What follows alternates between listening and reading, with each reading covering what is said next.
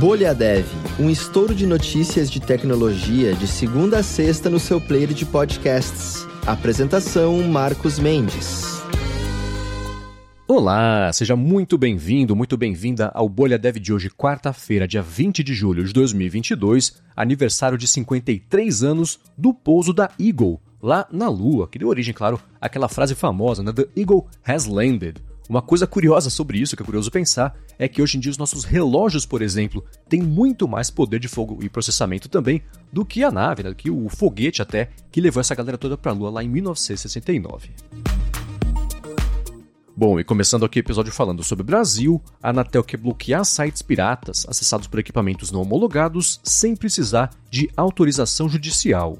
Eles estão procurando um entendimento legal que permita bloquear IPs que distribuem conteúdo audiovisual de forma ilegal por meio de chamadas, né, que são lá do TV Box, que é tipo um lacramento virtual né, do equipamento lá que está quebrando a lei. Um estudo recente da Anatel encontrou inclusive backdoors nesses equipamentos aqui vendidos no Brasil, o que abre caminho né, para a realização, por exemplo, aí, de ataques de DOS. Bom, e pulando para o mundo da medicina, agora ligado à tecnologia, tem um equipamento auricular chamado Ear.io, que está usando uma tecnologia de sonar para reconstruir expressões faciais e está usando ondas sonoras né, por meio do crânio para captar os ecos lá, para recriar o rosto de uma pessoa. A vantagem dessas técnicas de rastreamento por meio de tecnologias acústicas, isso claro, né, na comparação com câmeras, é que elas oferecem melhor privacidade e consomem também bem menos energia. Bom, e pulando aqui agora para o mundo da segurança digital, um pesquisador achou um jeito de vazar dados remotamente por meio de cabos SATA ligados a HDs. Ele descobriu um jeito de transformar esse componente numa antena sem fio e transmitir dados e sinais de rádio de uma faixa próxima das de 6 GHz, ainda chamou esse ataque de Satan, que é SA o SATA, né? O SATA com ele no final. Esse ataque torna vulneráveis computadores, inclusive isolados de redes. Aí entra coisas bem sérias, né? Tipo, sei lá, que mexe com desenvolvimento nuclear ou setores críticos, aí, como petróleo e finanças. Uma espécie de boa notícia sobre isso é que esse ataque fica limitado, pelo menos por enquanto, né, claro, a 120 centímetros é de distância por conta do aumento progressivo da interferência, mas ainda assim, né, bem impressionante aí vazar por rádio dados transitados lá no SATA para HDs. Bom, e no mundo da Microsoft, ela criou um metaverso para treinamento de drones autônomos. O Project AirSim pode treinar drones para inspeções de infraestrutura, minas também, terras agrícolas, entregas de encomendas e até táxis voadores, né? Um futuro aí que talvez não esteja tão distante. Bom, e o Google lançou uma máquina virtual e versão nova também do framework para computação quântica.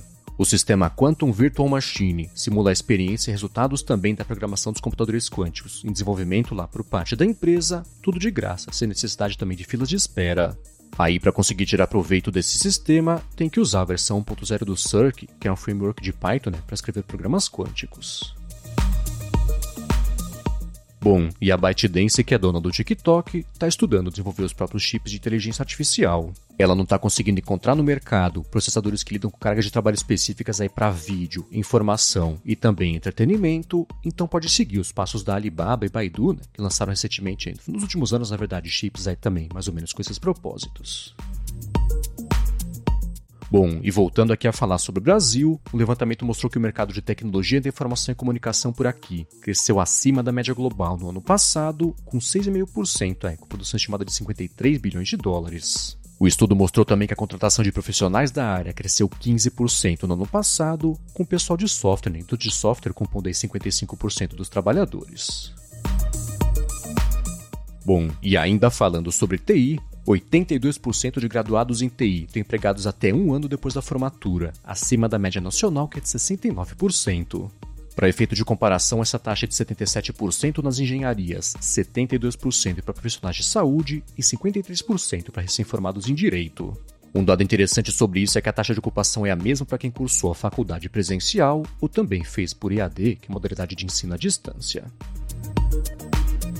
Bom, e para finalizar as notícias aqui do episódio de hoje, deixa eu dar uma dica para você que está chegando o Challenge Backend da Alura, que é voltado para alunas e alunos também da plataforma, que querem ter um projeto completo para adicionar ao portfólio e aumentar também as chances aí no mercado de tech. Em 21 de julho vão começar as quatro semanas desse desafio, em que você vai desenvolver uma API REST para uma aplicação de controle financeiro, vai fazer validações de regras de negócio, implementar um relatório também de informações e também um controle de acesso. Essa é uma oportunidade bem bacana de colocar a mão na massa, sempre com o suporte do time da Lura e comunidade também deles do Discord. Lembrando que isso é exclusivo para quem já é aluno ou aluna da Alura, então fique esperto aí para não perder o Challenge Backend.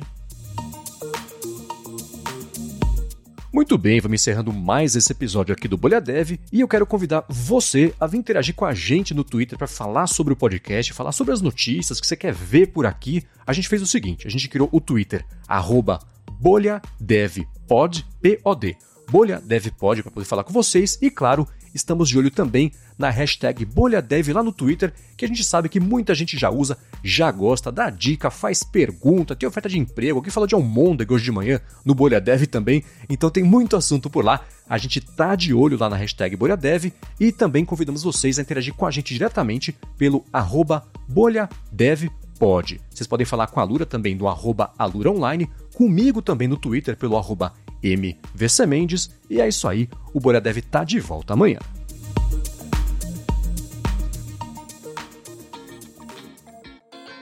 Você ouviu o Bolha Dev, oferecimento alura.com.br e Felipe Deschamps Newsletter. Inscreva-se em felipedechamps.com.br barra newsletter.